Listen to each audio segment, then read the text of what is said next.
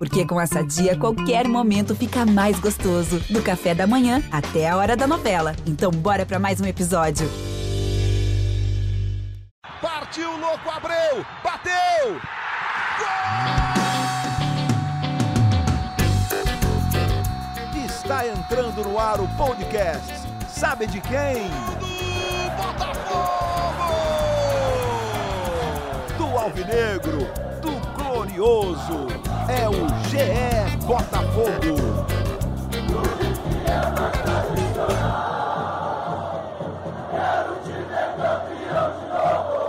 Fala, torcedor alvinegro, tá começando o episódio 98 do podcast GE Botafogo. Eu sou o Luciano Melo.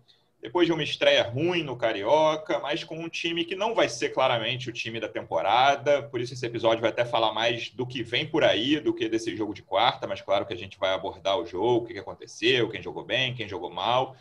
Estou recebendo aqui dois convidados, um deles é estreante, vou começar com ele então jornalista da Globo, acompanha de perto o Botafogo. Como é que você está, Daniel Botelho? Seja muito bem-vindo. Obrigado pela presença. Fala, Fala, Luciano, tudo bem?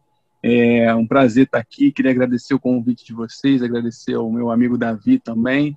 É ótimo a gente estar aqui falando mais um pouco aí sobre, sobre esse Botafogo tentando é, uma, uma reconstrução, uma nova reconstrução aí nesse, nesse ano de 2021. É um prazer. Boa, a gente que agradece sua participação. Segundo, setor, o segundo convidado, já com spoiler do Daniel, é um dos setoristas de Botafogo do GE. Como é que você está, Davi Barros? Seja bem-vindo. Fala, Luciano. Fala, Daniel. Sempre um prazer estar aqui com os amigos, mesmo que apenas por, por vídeo, mas é, presente no coração. Então, seguimos aí. Sempre, sempre bom. Vamos lá, vamos falar um pouquinho desse jogo de quarta-feira. 0 a 0 com Boa Vista, no Newton Santos. Um jogo com um time muito parecido ainda com as peças que terminaram a temporada 2020. A única novidade foi o Ronald, que novidade de jogador que não estava no elenco, né? O time titular mudou um pouco. Davi, qual o balanço que você faz desse jogo? O que você achou que funcionou? Eu achei que aquela opção ali por Luiz Otávio e Rickson, por exemplo, não funcionou bem no meio de campo. Na defesa, achei que o Canu teve uma boa atuação. No ataque, o Ronald me deu um pouco de esperança, mas é cedo para dizer, jogou meia hora ali. Qual o balanço que você faz desse, desse primeiro jogo do Botafogo na temporada 2021? Olha, eu acho que foi um jogo, na medida do possível, interessante assim para algumas alguns aspectos do time. Você falou do, do Rickson e do Luiz Otávio que não achou que não funcionou bem. O Luiz Otávio para mim não foi nada bem, inclusive. É, a torcida reclamou até da, da, renovação de contrato dele, que vai até o, agora até o fim do estadual, né? E, e, o Rickson era uma dessas caras novas que o do, que não estava na temporada passada. Ele estava emprestado, ficou emprestado no tempo América, mas não, não, ficou por muito tempo lá. E voltou e aí teve a primeira chance no Botafogo nessa temporada, né? Quer dizer, nessa temporada, assim, desde 2020 para cá foi a primeira chance é, dele. De, de, reforço, o Ronald foi o único, né? Eu falei Isso. caras novas, mas o Rickson também é cara nova, claro. Exatamente, exatamente. O Ronald foi o único reforço que jogou, né? É, e concordo com você, dali, da, partir do momento que ele entrou, ele deu, deu um calor ali na, no lado esquerdo da defesa do, do Botafogo, do, desculpa, do Boa Vista. O, o Jean, que é, é até ex-Botafogo, lateral esquerdo do Boa Vista, sofreu um pouco ali, mas ainda falta, faltou, a impressão que me dava é que ainda faltava um pouco um, um ritmo de jogo ali, alguma, alguma coisa nesse sentido, porque ele ficou um tempo parado desde o fim da Série B até o início do estadual, ele ficou um tempinho parado, então, de repente, isso possa ter sido um pouco sentido por ele. É, eu queria destacar, eu acho que até o, estadual poderia ser, pode ser um bom, um bom lugar, um bom laboratório, de repente, para o Matheus Nascimento jogar mais, para talvez o Rafael Navarro também, o, outros jogadores no meio de campo, Kaique, que não estava regularizado porque estava renovando o contrato e agora está regularizado, vai poder jogar contra o Resende no domingo. E, e, aí entra o jogador que eu achei que foi o melhor em campo até, no, do Botafogo contra o Boa Vista, que foi o Enio. Eu achei que o Enio foi muito bem. Eu gostei também. Ali, contra, contra o Boa Vista. Então, é, além, obviamente, do, eu digo dos, dos, dos garotos, né? É, o Canu fez um jogo seguro, realmente. O Diego Loureiro salvou o Botafogo ali, né, principalmente no segundo tempo, com cara a cara com o Vitor Feijão, se eu não me engano. E, Isso. E, o, e aí eu acho que o, o Enio foi muito bem também, né, nessa, nessa parte de garotos lá na frente, que é uma, uma questão que o Botafogo teve muita dificuldade, principalmente no, na última temporada, né? Então, eu acho que, de repente, usar os garotos aí nessa, nesse início de carioca. O Marcelo Chamusca, ele até falou isso, que vai ter que fazer é, trocar o pneu com o carro andando, né? Então, é, acho que pode ser um, é um bom, um bom laboratório, na minha opinião. É, a gente conversou isso no último episódio. É, isso é uma coisa que eu acho que a torcida do Botafogo tem que ter muito clara, minha opinião, claro. Qualquer coisa que acontecer nesse início de Carioca deve ser, não vou dizer ignorada, mas assim, não dá para levar em conta, principalmente agora, porque assim, não é o elenco, não é esse time do Botafogo que vai jogar a Série B, que o que importa esse ano é ficar entre os quatro da Série B, entendeu? Ah, vai ser eliminado na primeira fase do Carioca, pô, horrível não ir para semifinal, mas assim, cara, o trabalho está sendo feito, começando a ser feito, os jogadores estão chegando, e aí, Daniel, uma coisa, um cara que a gente ficou acompanhando rede social, WhatsApp, um, cara, um nome que foi muito falado desde esse jogo de quarta-feira foi o Bruno Nazário, né? Um cara que a torcida tá sem paciência, não só o Bruno Nazário, né? Tem muito o Kevin, por exemplo, entre os jogadores que, que atuaram na quarta. É outro nome que, obviamente, está muito embaixo com a torcida. Mas o Nazário é diferente um pouco porque tem um pouco de esperança, né, cara, que ele ainda renda. Teve aquele, ele, ele fez um bom início de temporada no ano passado. Ah, uhum. pode ser esse jogador criativo. Você acha que é um jogador para contar, um jogador para ter no elenco, um jogador para ser titular, ou é um jogador que, cara, para mim o Botafogo não deveria contar com ele nessa temporada? Qual é a tua visão sobre o Bruno Nazário?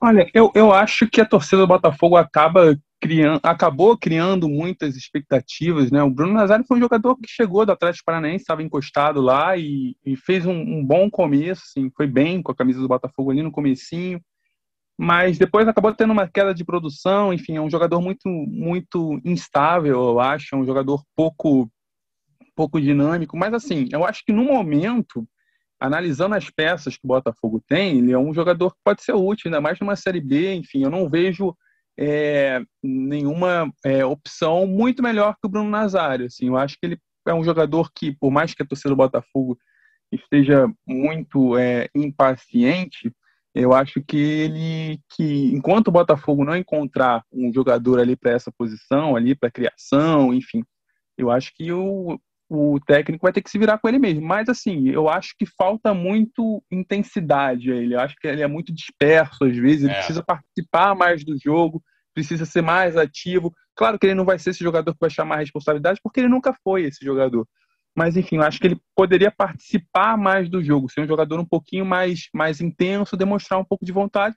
E a gente sabe, quando não dá na técnica, assim, o jogador tem que compensar na vontade. E isso a torcida, às vezes, sente falta, né?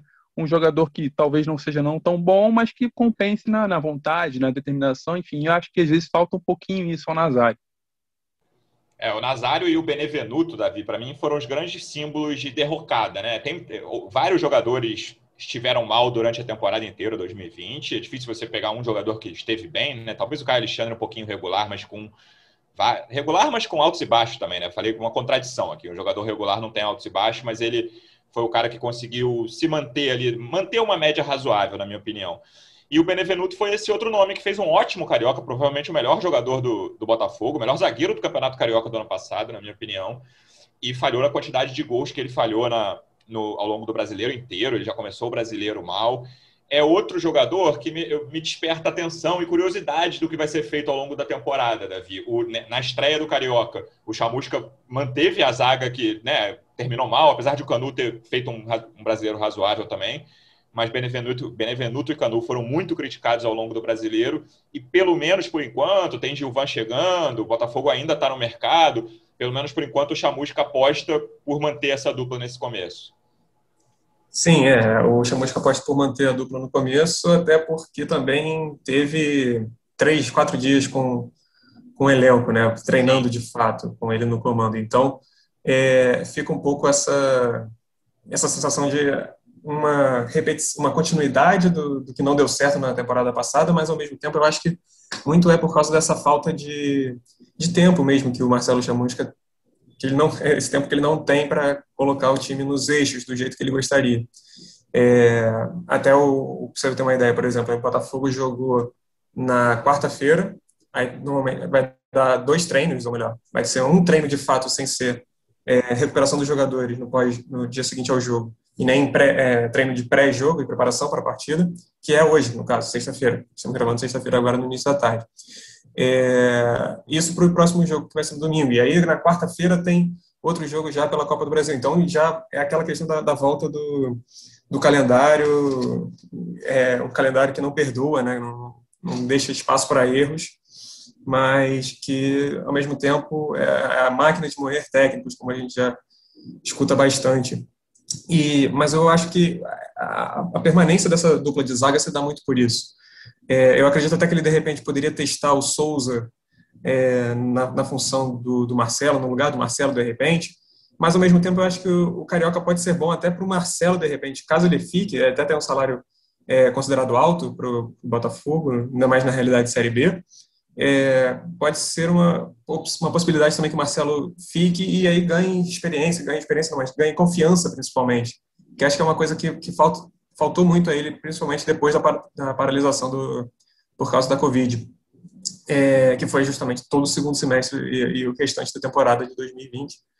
Enfim, e mas eu, eu, vejo mais nessa linha de que o, o, Marcelo ele vai continuar por enquanto nessas, nessa função ali, né, fazendo dupla de zaga com o Canu, até que de repente um dos dois ou os dois sejam negociados, ou que o Botafogo consiga manter os dois, mas com um nível técnico de repente superior. Mas eu acho que o Botafogo não considera muito essa, essa possibilidade, dado que o Gilvan está chegando.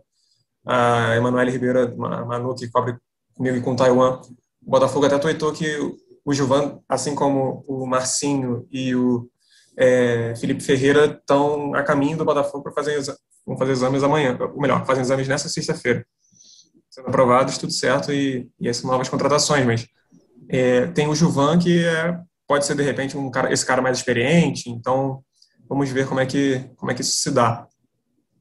O Davi falou de confiança, Daniel, e a grande posição em que isso mais ficou claro no Botafogo de 2020 é a lateral direita. Claro que não era só uma questão de confiança, era muito uma questão de qualidade também, de todos os jogadores que passaram pela posição. E o último deles foi o Kevin. E aí o Davi também falou de reforços, né, do Gilvan, eu tinha comentado do Gilvan também. A lateral direita, talvez, cara, não sei na tua opinião, assim, de, de todos os jogadores que estão chegando, quem eu mais estou curioso para ver é o Jonathan, cara, porque a lateral direita virou o drama do Botafogo, principalmente na última temporada, não só na última temporada, mas a última temporada foi impressionante. Barrandegui, Kevin, Cascardo, Marcinho, Fernando, quem passava por ali ia muito mal, quem passava por ali falhava diretamente em gols adversários. Então, é, essa é uma posição que eu estou muito curioso para ver, cara. Nem sei, assim, do, do, na tua opinião, dos reforços que chegaram até agora, seis ou sete reforços que o Botafogo já apresentou ou encaminhou. Quem você está mais curioso para ver com a camisa alvinegra? Olha, Luciano, eu concordo que o, o, Jonathan tem criado toda uma expectativa, né? Eu acho que, sobretudo, por essa questão que você falou, né? Na, na, instabilidade na lateral direita. Enfim, vários jogadores passaram por aquela posição e acabaram não, não rendendo. O Kevin acabou é, começando a temporada até para o que gerou uma insatisfação enorme na torcida. Né? A torcida reclamou bastante que alguns jogadores que, que a torcida achava que deveriam ser afastados e tal começaram a temporada. Enfim, o Kevin, eu acho que, sinceramente, eu não acho ele um, um lateral é, tão limitado assim, eu acho, eu vou fazer defesa, do, não é uma defesa exatamente, a torcida do Botafogo pode ficar chateada, é. mas eu vejo... Eu parou, vejo... parou o podcast nesse momento. É, exatamente. a audiência eu não, eu, eu, acho, eu não acho ele tão ruim assim, eu acho que ele é muito, é um jovem, é um jogador muito inseguro, e é aquilo, cara, quando você erra uma vez e quando você está num time desestabilizado, desestruturado, é uma bola de neve. E vai acumulando, acumulando, a torcida vai pegando no pé, enfim, mas eu, sinceramente, eu consigo ver qualidade no Kevin. Eu acho que ele é um jogador que é, eventualmente efetua bons cruzamentos, assim, pode ser importante ali para o Matheus Babi, caso permaneça. O Matheus Babi é um jogador alto.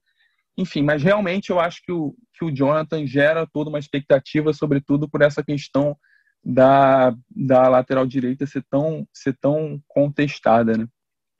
É, eu acho que o Kevin, até concordando com esse ponto que você falou, é um cara que o cruzamento dele é até acima da média de laterais direitos do Brasil. Tudo bem que, na minha opinião, é a posição mais problemática do futebol brasileiro, de quem joga aqui.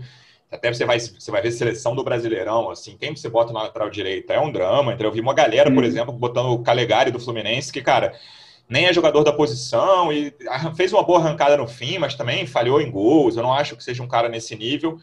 de pelo menos até agora, né? Um garoto muito novo. Mas aí você vai olhar os consagrados, sabe? Fagner, Guga, Isla, os caras mais conhecidos mesmo os laterais direitos da Série A, não fizeram boas temporadas.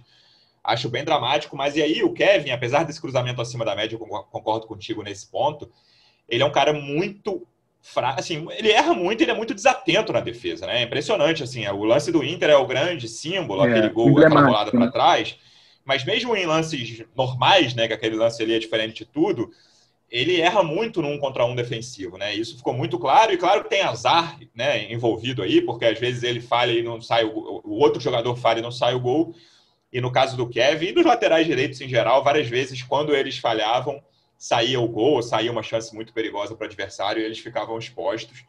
Então, vamos ver o que o Jonathan vai apresentar. E aí, Davi, é, a gente teve meia hora de Ronald, né? O único reforço, tinha falado caras novas ali no começo, mas reforço foi o único que entrou em campo na quarta-feira.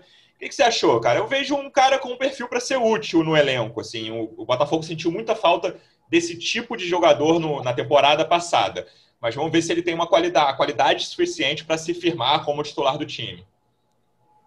É, eu só uma coisa retomando ainda sobre o Kevin um pouquinho antes. É, eu discordo um pouco de vocês, se me permitem, se me permitem, mas claro.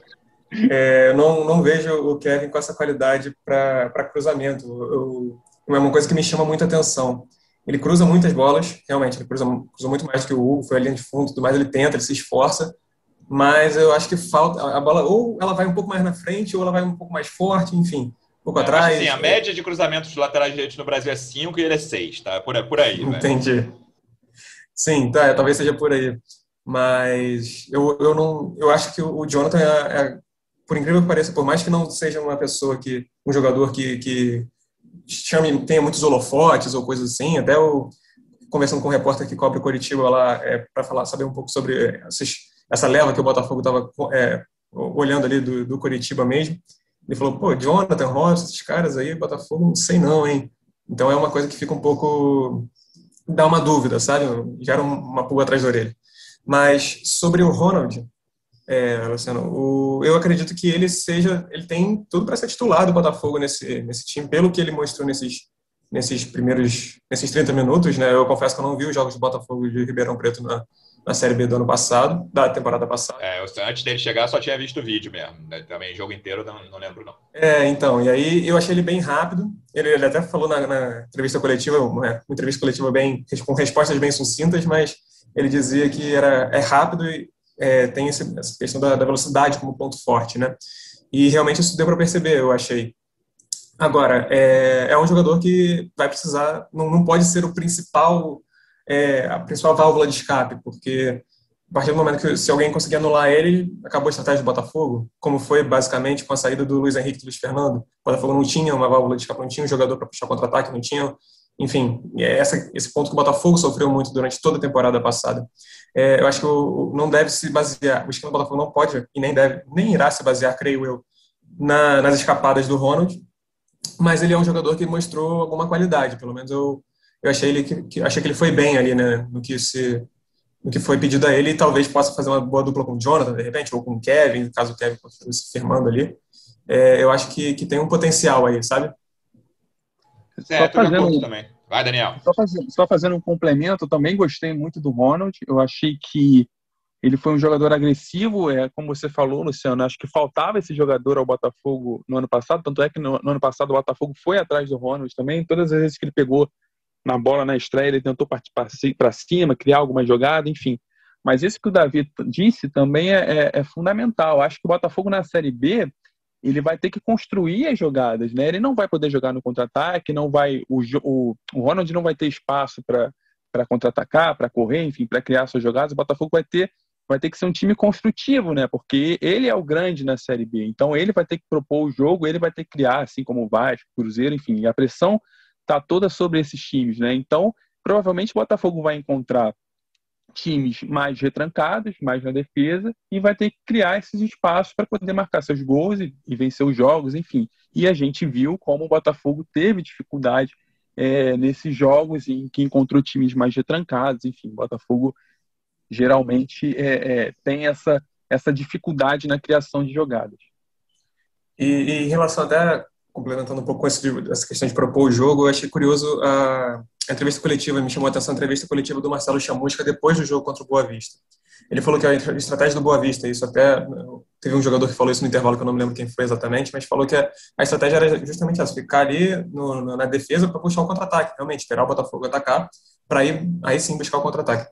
E, e, na entrevista coletiva do Marcelo Chamusca depois do jogo, ele falou isso, que o Botafogo, ele, ele a, a ideia dele para o Botafogo é realmente de propor o jogo. E aí duas coisas me chamaram a atenção, que o Botafogo estava dando, estava vacilando na questão do de assim que perdia a bola não pressionava o portador da, o, o jogador que estava com a bola do time adversário, no caso do Boa Vista, e que isso era uma coisa para se ajeitar.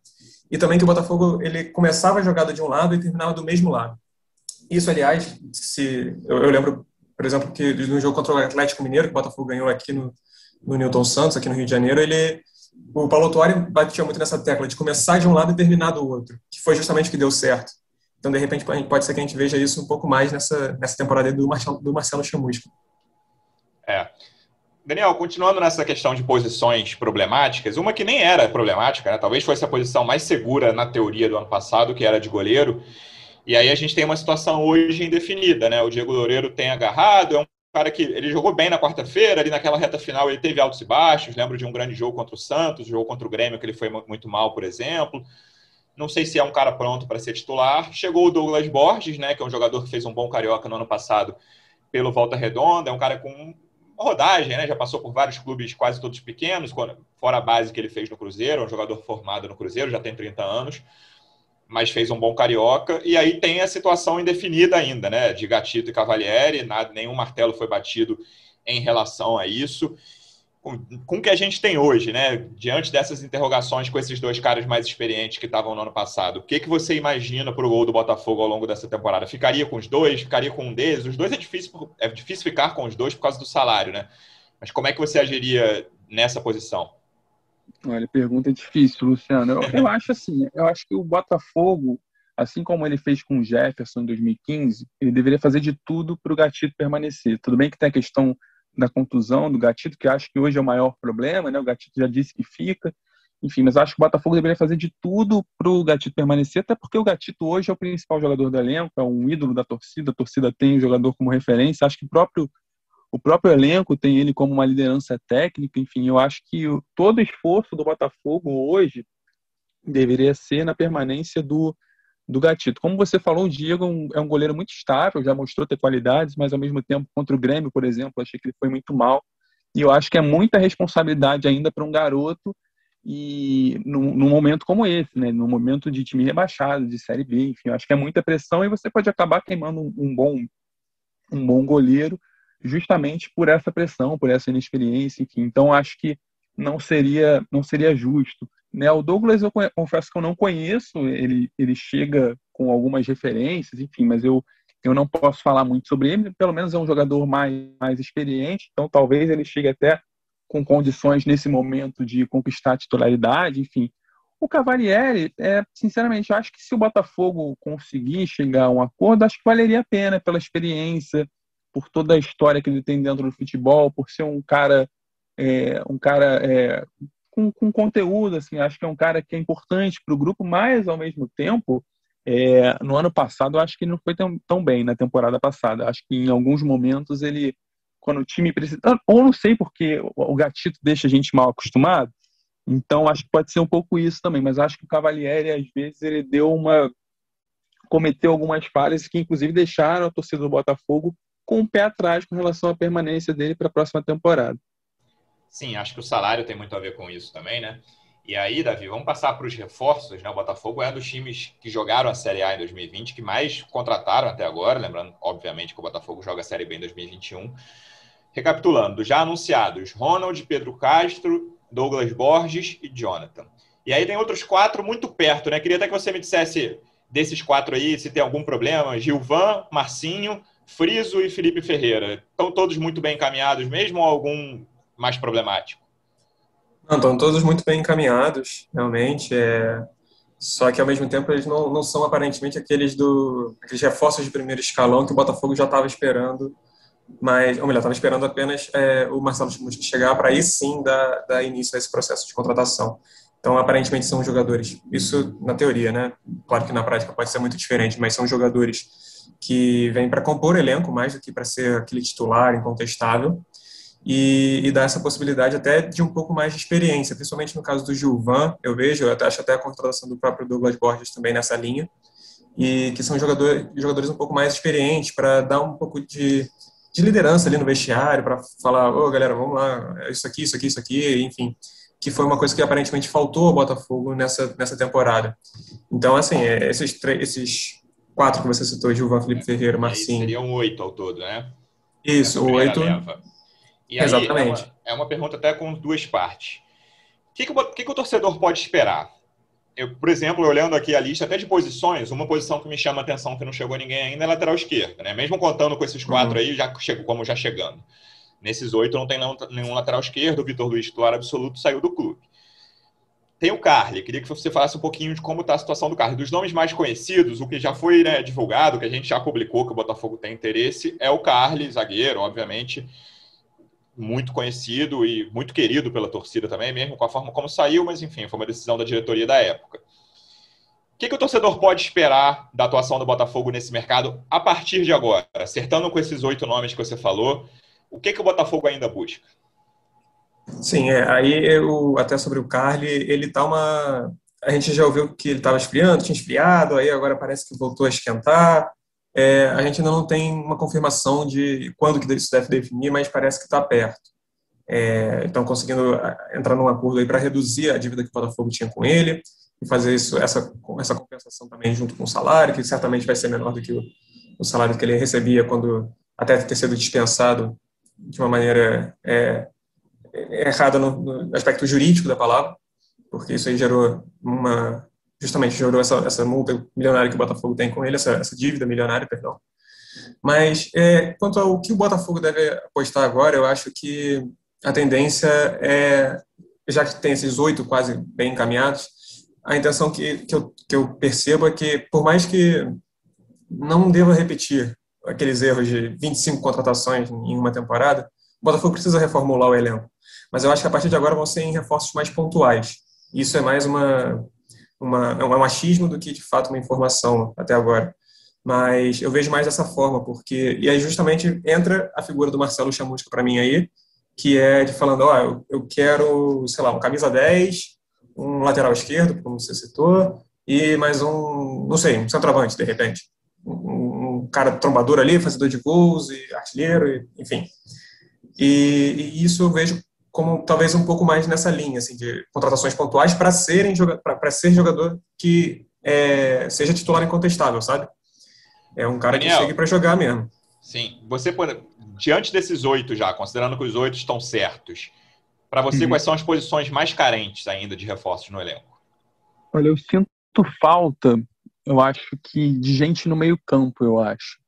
Porque, enfim, a situação do Caio Alexandre, a é, gente é, não sabe. Isso como vai ficar, né? Não sabe se ele. Eu acho que, que ele não fica, aparentemente, pelo andar da carruagem, acho que ele não fica.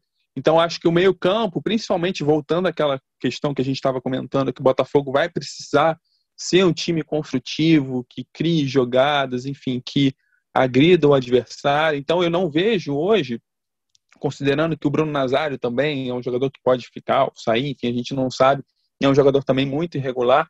Então, acho que o meio-campo, hoje, eu enxergo como uma posição mais carente. Eu acho que ali na defesa você consegue compor ali com os zagueiros que estão chegando, com aqueles que a gente já tem, até mesmo que eventualmente saia ou Canu ou Benevenuto, acho que você consegue é, você consegue ter uma, uma, um elenco satisfatório.